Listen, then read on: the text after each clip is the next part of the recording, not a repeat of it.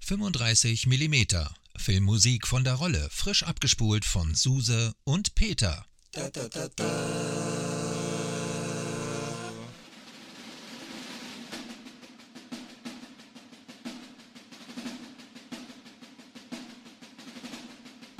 Guten Abend. Ihre Mission, sollten Sie sie annehmen, lautet heute die Sendung 35 mm ohne Pause durchzuhören und dabei großen Spaß zu haben. Wie immer gilt, sollten Sie oder ein Mitglied Ihres Zuhörerteams gestört oder abgelenkt werden, werden die Minister jedes Wissen von ihrem Einsatz abstreiten. Diese Sendung wird sich innerhalb von 59 Minuten selbst zerstören. Viel Glück!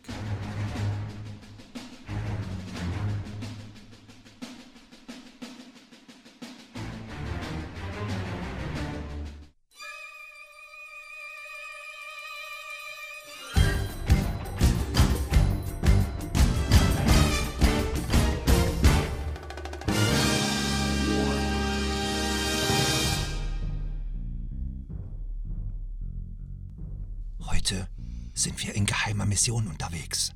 Wir Das sind Peter? und Suse. Unsere heutige Sendung geht an alle Agenten und Spione da draußen. Guten Abend, Mr. Hunt. Oder Mr. Phelps, wie es damals noch hieß. Heute sprechen wir über das IMF, Mr. Hunt. Nachrichten, die sich selbst zerstören. Kurz, Über Mission Impossible. Ja, unsere erste Filmreihen-Sendung. Und damit das auch eine Mission Possible wird, haben wir euch natürlich auch etwas Musik mitgebracht. Musiktitel der bislang sechs Komponisten der Filmreihe. Wir erzählen euch, wie es begann, wie sich die Filmreihe etabliert und weiterentwickelt hat und Dass fast jeder Film seinen eigenen Regisseur und eigenen Komponisten hat. Also, ähm, hier muss ich ja irgendwie gleich mal einhaken. Ähm, das ist hier ja heute dein Thema und ich bin sehr gespannt und hoffe auch viel zu lernen. Aber hm, so kurzweilig und unterhaltsam ich die Filme auch finde, ein bisschen Action, ein bisschen Comedy, aber einen bleibenden Eindruck hinterlassen die bei mir irgendwie nicht. Nee? Und du meinst nicht, es könnte vielleicht doch etwas langweilig werden, zehnmal den gleichen Titel zu spielen? Na, da warte mal ab, du. Also, zunächst mal. Mission Impossible folgt immer einem ähnlichen Missionsplot. Und dazu gehört erstens der Opener, zweitens die Vorstellung der Gefahr oder des Auftrages, Okay. Drittens ein Rückschlag und viertens die Erstellung eines Planes, die Gefahr zu verhindern und fünftens die Ausführung des Planes, meistens mit einem sehr überraschenden Twist und last but not least sechstens Okay. der Abschluss der Mission. Ah, okay, also auch immer dasselbe irgendwie. Naja, okay, ich zeig dir das jetzt mal in der Stunde heute und ähm, jetzt stellen wir aber eigentlich erstmal den Ursprung der Serie und unseren alten Protagonisten Jim Phelps vor.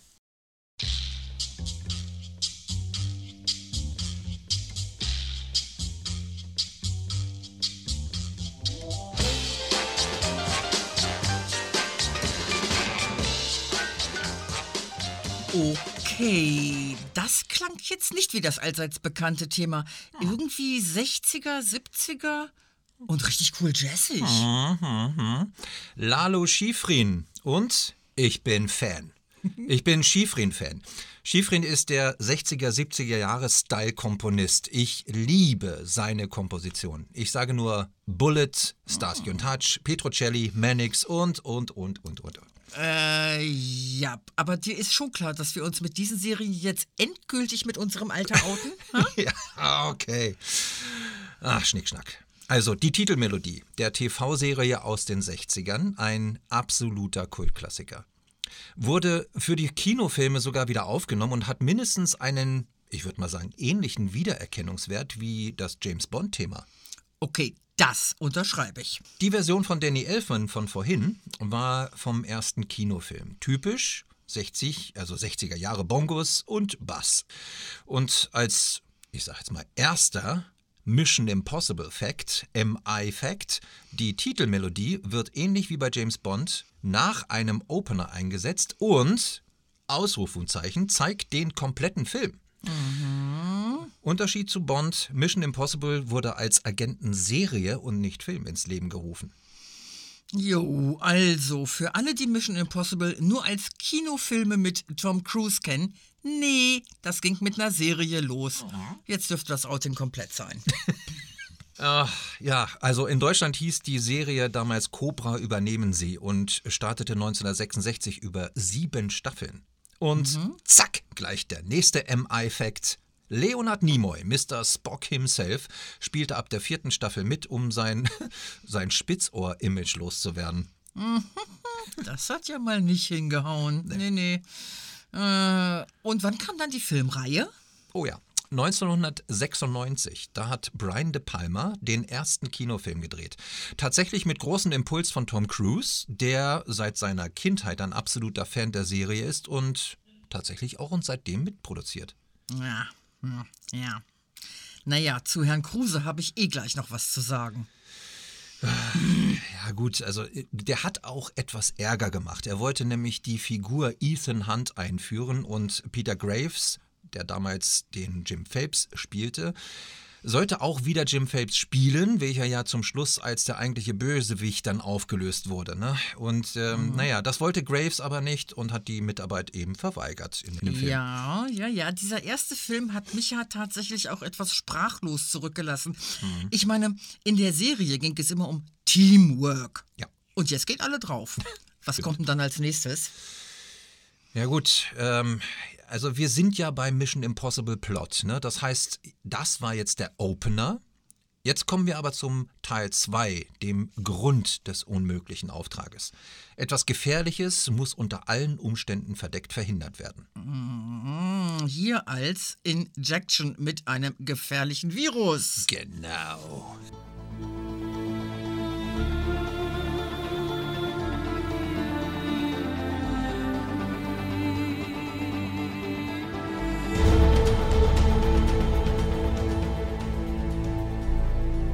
Mission Impossible 2. Der zweite Ethan Hunt-Film aus dem Jahr 2000 mit dem schlechtesten Plot der Filmreihe, aber der abwechslungsreichsten Musik. Ja. Hm. Hörte sich irgendwie wie, wie Glade Runner. Nein, Glade Runner, ja, ganz klar. Glade Runner. Nein, das hörte sich nicht wie Glade Runner, sondern wie Gladiator an, finde ich. Ist ja auch von na, Hans Zimmer im gleichen Jahr und eben auch mit Lisa Gerard geschrieben worden, wie Gladiator. Das hört man an allen Ecken und Kanten bei diesem Score. Aber da sind echt coole Stücke bei. Mit der Injection des Virus wird der Auftrag jetzt auch akut. Und warum jetzt schlechtester Plot? Weil es kein Drehbuch gab. Nicht dein Ernst. Doch. Der Film war ein absolut künstlerischer Reinfall. John Woo als Regisseur und, naja, wer John Woo kennt, coole Action-Szenen in Zeitlupe, weiße Tauben und immer ein bisschen drüber. Ich sag nur, im Körper meines Feindes, harte Ziele, Operation Broken Arrow und, und, und, und, und. Und Wu hatte die Action-Szenen für den Film fertig skizziert. Der Plot wurde dann drumherum geschrieben. Deshalb kam der Film auch beim Publikum eigentlich nicht so gut an. Ich fass das immer noch nicht. Die hatten kein Drehbuch? Echt jetzt? Ja, das wurde während des Drehs geschrieben, heißt es. Also, was der grandiose Hitchcock- und Film Noir-ähnliche erste Film von Brian De Palma noch begeisterte, hat eben John Woo mit seinen ewigen Doppelwumm zerschrotet. Naja, aber sei es drum. Die Action, die war gut und die Musik, muss ich ehrlich sagen, die bislang beste. Wegen Hans Zimmer. Ja, nicht nur. Auch wegen zum Beispiel Limp Bizkit. Das hören wir nachher noch. Und alles schön rockig. Ja, und sogar das MI-Thema selbst, oder? Hier, bitteschön.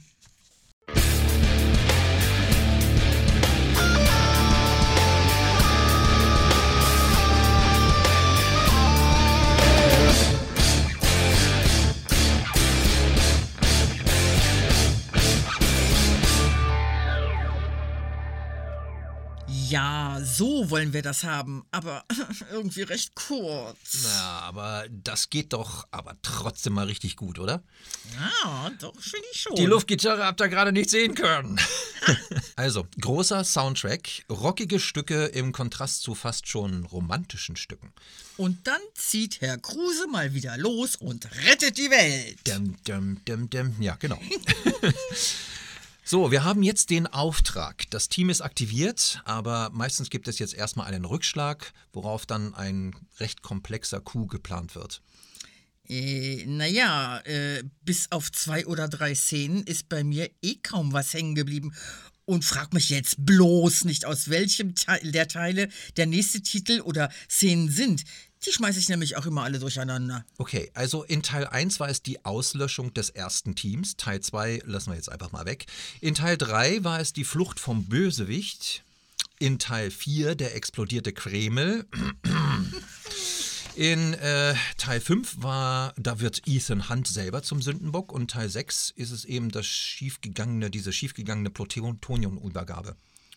Wow. Du hast die Filme aber tatsächlich noch im Kopf, ha? Äh, natürlich, ich bin Mission Impossible Fan. Echt? Okay. Und im Übrigen mit Teil 3 wurde quasi ein Reboot versucht.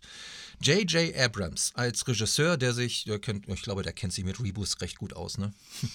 Okay, äh, Moment mal. War das der mit Philipp Seymour Hoffmann? Den fand ich nämlich in der Rolle ziemlich gut. Ja, war er, genau. Gut, also nach dem Plot, jetzt läuft erstmal etwas schief.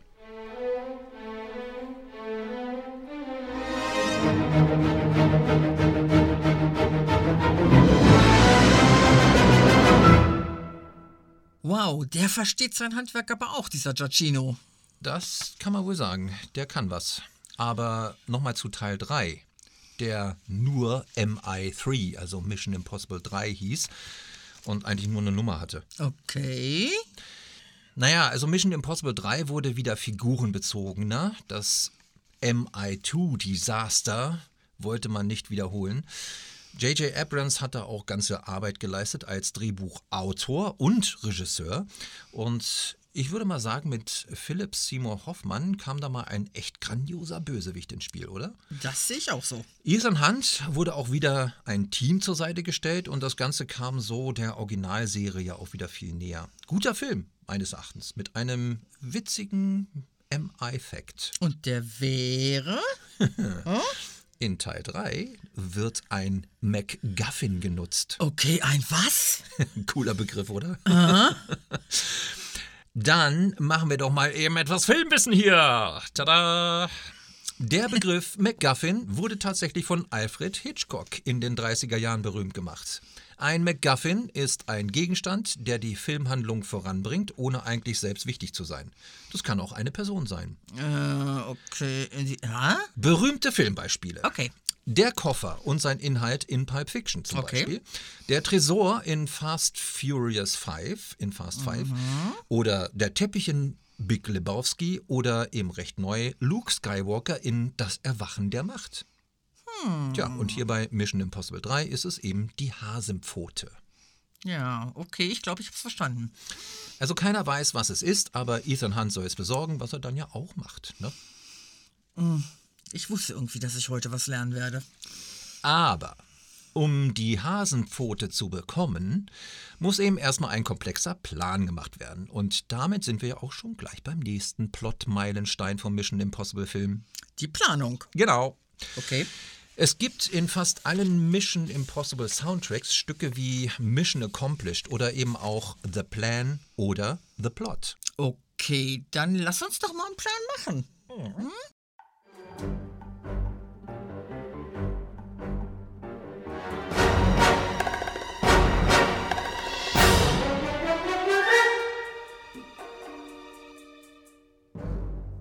Da waren sie wieder, die Bongos. Das geht dann aber auch schon wieder in Richtung Urserie.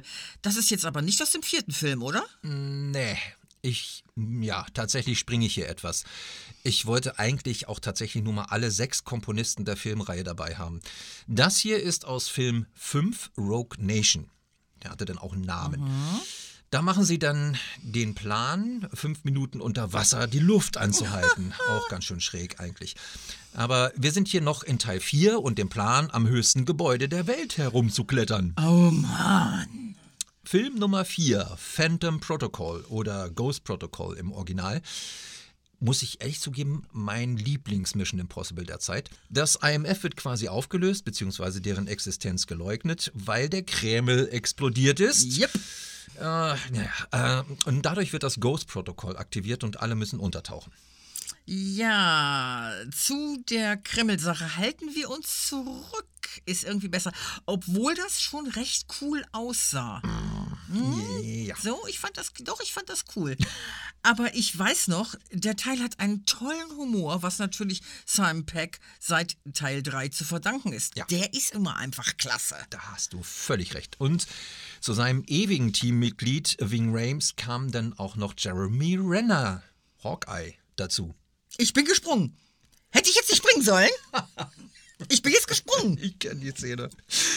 Ganz genau. Und bei Teil 4 geht irgendwie auch tatsächlich alles Technische nicht richtig gut oder meistens sogar schief. Die Handschuhe am Breach Khalifa, die Maskenmaschine, die nicht richtig funktioniert, das Ortungsgerät, das auch nicht bei dem Sandsturm so richtig geht und sogar noch, das fand ich ganz lustig, sogar diese nicht gleich sich zerstörende Nachricht. Das sind so Running Gags im Film. Ja, ja, ja, ja. Ich glaube, der Film hat mir genau deswegen so viel Spaß gemacht.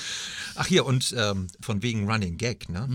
Weil Tom Cruise in fast jedem seiner Filme rennt wie ein Verrückter, tut er das eben auch in Teil 4. Irgendwas an diesem Herrn Kruse finde ich aber trotzdem immer irgendwie seltsam. Naja, also dann hättest du ja erst nur ein beinahe Glück gehabt und wärst ihn losgeworden. Sagen wir mal so, nächstes MI-Fact. Okay.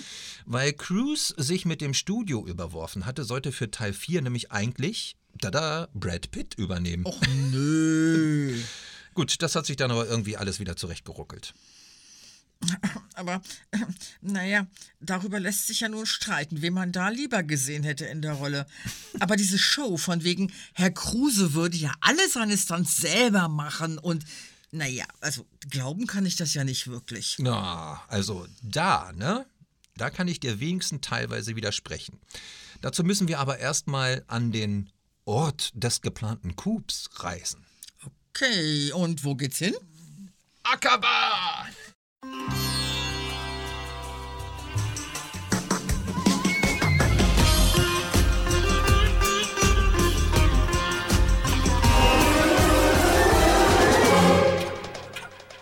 Ah, das erinnere ich. Die Party in Indien. Und irgendwie kraxelt Herr Kruse mit den Handschuhen am höchsten Gebäude der Welt rum. Oder verwechsel ich da jetzt wieder was? Nein, wir sind tatsächlich noch in Teil 4 und weil wir das sind, geht das eben auch nur teilweise gut. Aber Moment mal, jetzt mal ehrlich. Mittels irgendwelcher Klebehandschuhe am Burj Khalifa hochzuklettern, ist natürlich möglich. Ja, na klar, genauso wie man außen an einem startenden Airbus A400 hängen kann. Nee, äh, alles echt? Wie unglaublich glaubwürdig. Ich bitte dich. Ich verstehe das schon. Also tatsächlich ist das Tom Cruise Anspruch, die meisten seiner Stunts selber zu machen. Also deshalb ist er ja wahrscheinlich auch als ausführender Produzent wirksam da in der Filmreihe. Ne? Veto. Ausführender Produzent hin oder her. Mm, mm. Indem Herr Kruse seine Stunts angeblich alle selber macht, nimmt er einem Stuntman die Arbeit weg, was der Stuntman Association, die amerikanische Stuntman-Gewerkschaft, gar nicht gefallen dürfte. Die US-Amerikaner stellen sich da nämlich ziemlich an. Das macht er aber. Also da gibt es genügend Material.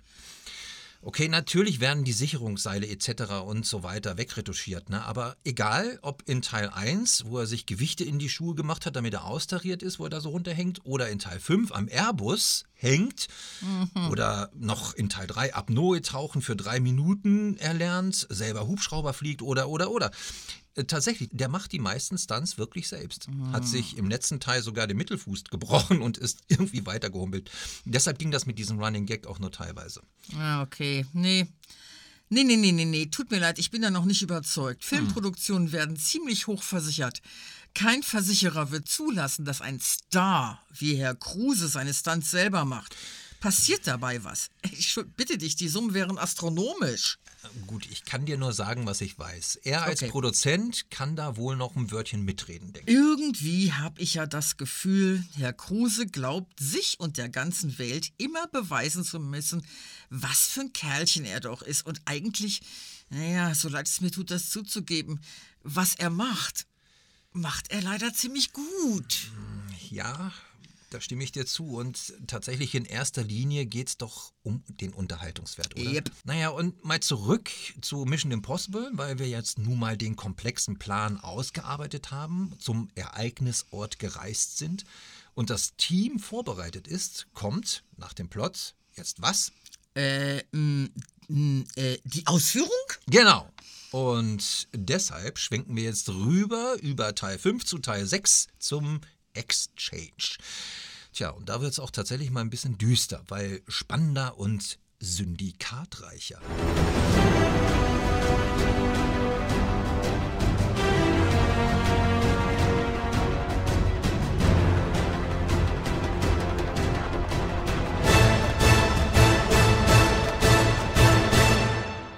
Na, Gefällt mir. Klingt aber schon wieder irgendwie nach Hans Zimmer. Fast, ja.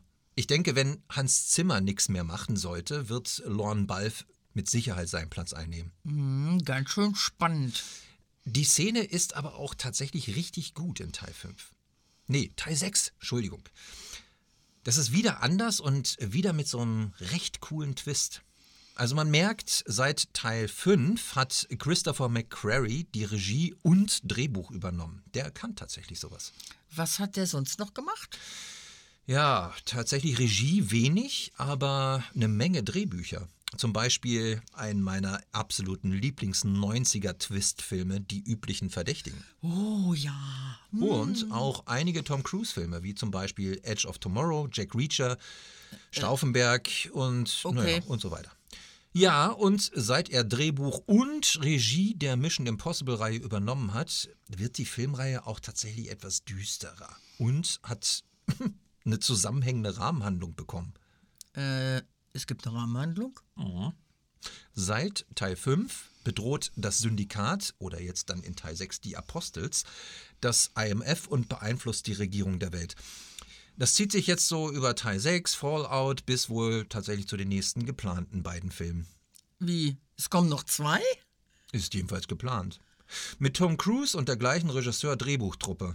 Okay, hm, das hört sich nicht so an, als ob du das gut findest. Ich bin tatsächlich ein echter Fan der Filmreihe, muss ich zugeben. Naja, aber ob mit oder ohne Tom Cruise, jeder Film ist großartige Unterhaltung mit immer wieder neuen Highlights. Aber tatsächlich lag bislang eigentlich der Reiz darin, dass jeder Film seinen eigenen Regisseur und auch Komponisten mit eigener Handschrift hatte. Ja, da gibt es nette und gute Filme darunter, aber was meinst du? Ach, ich glaube einfach, oder nein, ich befürchte, dass dieser besondere Reiz verloren geht, wenn Drehbuch und Regie gleich bleiben. Auch wenn McCrary ein großartiger Drehbuchautor ist ne, und auch solide Regie abliefert, ich würde mir tatsächlich mehr Abwechslung wünschen, nicht zuletzt auch bei den Musikkompositionen. Bleibt denn äh, Lorne Balfe auch? Sieht jedenfalls so aus. Ich meine, also Lorne Balfe macht das genial. Der hat auch nochmal so diesen düster Look auf das Originalthema gelegt. Das wirst du im Übrigen echt mögen. Ja, okay, lass mal hören. Okay.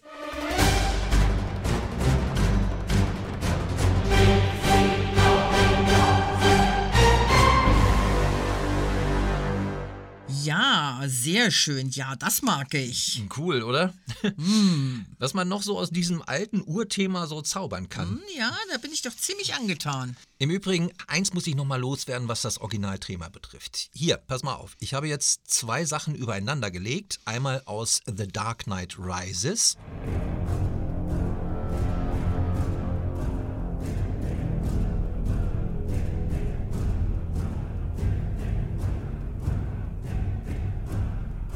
Und gerade den eben gehörten.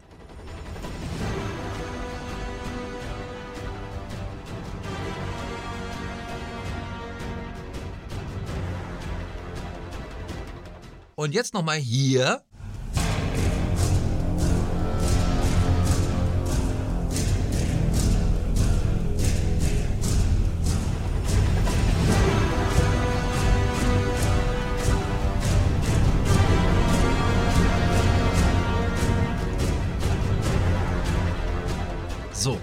Wenn das sich nicht gleich anhört, oder? Was ist das? Ein Batman-Crossover? Das ist voll geklaut. Okay. Hm, aber über Stilmittel sollten wir später diskutieren, weil, äh, Peter, Ja? ich sag's ungern, aber die Zeit rennt schon wieder. Was? Aha. Sind wir schon tatsächlich mit der Stunde durch? Fast. Aber ja, wir haben die Mission accomplished. Ach Mensch, unsere erste Filmreihen-Themensendung haben wir dann wohl mal geschafft, ne? Okay. Auch das gebe ich jetzt ungern zu, aber das hat mir gefallen. Okay. Dann sage ich mal Danke fürs Zuhören. Und vergesst nicht, uns eure Kommentare zu schreiben oder zu liken. Auf unserer Facebook- oder Instagram-Seite 35mm Filmmusik von der Rolle oder dem YouTube-Kanal, wo ihr diese Sendung auch bald nochmal hören könnt. Das war's? Das war's. Aber halt. Ja, ja, ich weiß. Einen haben wir noch. Aber sicher.